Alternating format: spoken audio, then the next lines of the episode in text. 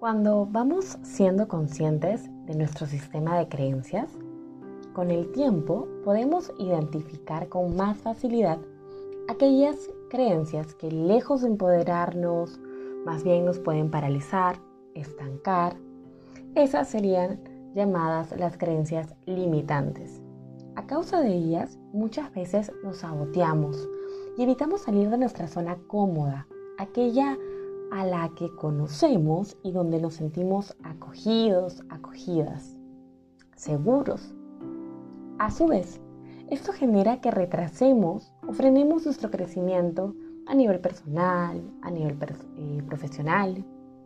Y el autosabotaje se puede expresar de muchas formas, sobre todo cuando necesitamos tomar una decisión importante o ante situaciones que implican un cambio o una gran responsabilidad.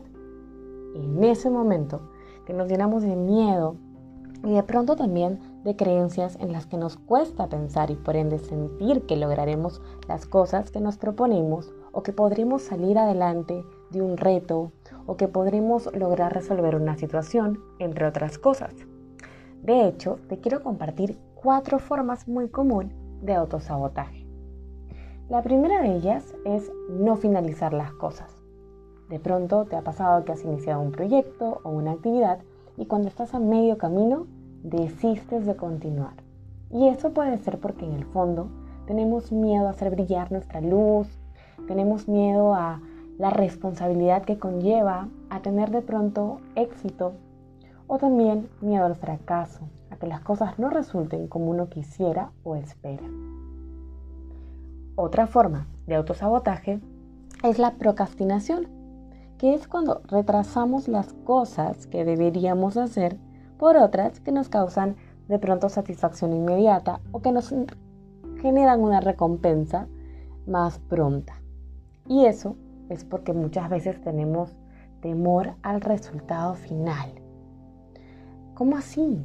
Bueno, de pronto y es o no cumple las expectativas que tú pensaste, o de pronto eso conlleva a una responsabilidad mayor y pues procrastinamos y procrastinamos y pateamos y pateamos cosas que tú y yo sabemos necesitamos hacer o decidir.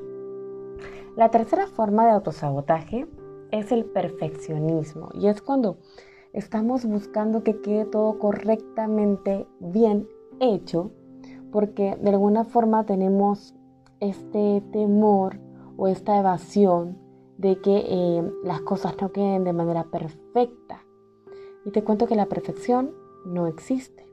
Y lejos esto de sumarnos, nos puede poner en un, en un estado de ansiedad o de autocrítica muy fuerte que no nos suma para nada. La cuarta forma de autosabotaje son las excusas. Y es que por lo general siempre tenemos una manera de poder justificarnos para no hacer las cosas que impliquen un cambio o un riesgo, ¿no? Porque a veces pues tenemos estas ideas de que de pronto ya no estoy en la edad para, ¿no? O me falta tiempo o dinero. Y todas estas en realidad son justificaciones porque verdaderamente tenemos muchísimas historias reales de gente que a cualquier edad logró hacer lo que se proponía o logró algún sueño, ¿no? Y la falta de tiempo se soluciona con organización y la falta de dinero se soluciona con creatividad e ideas para producirlo. Ahora, quiero hacerte esta pregunta. ¿En qué situación de tu vida has sentido que te has autosaboteado? Yo creería que muchas personalmente me he autosaboteado y que bueno, hoy por hoy puedo entender cuál es la causa, qué hay detrás de este autosabotaje y sin duda seguir pudiendo trabajar en nuestro crecimiento personal nos va a ayudar a detectar más rápido estos mecanismos de autosabotaje para justamente poder hacerle frente y poder trascenderlos.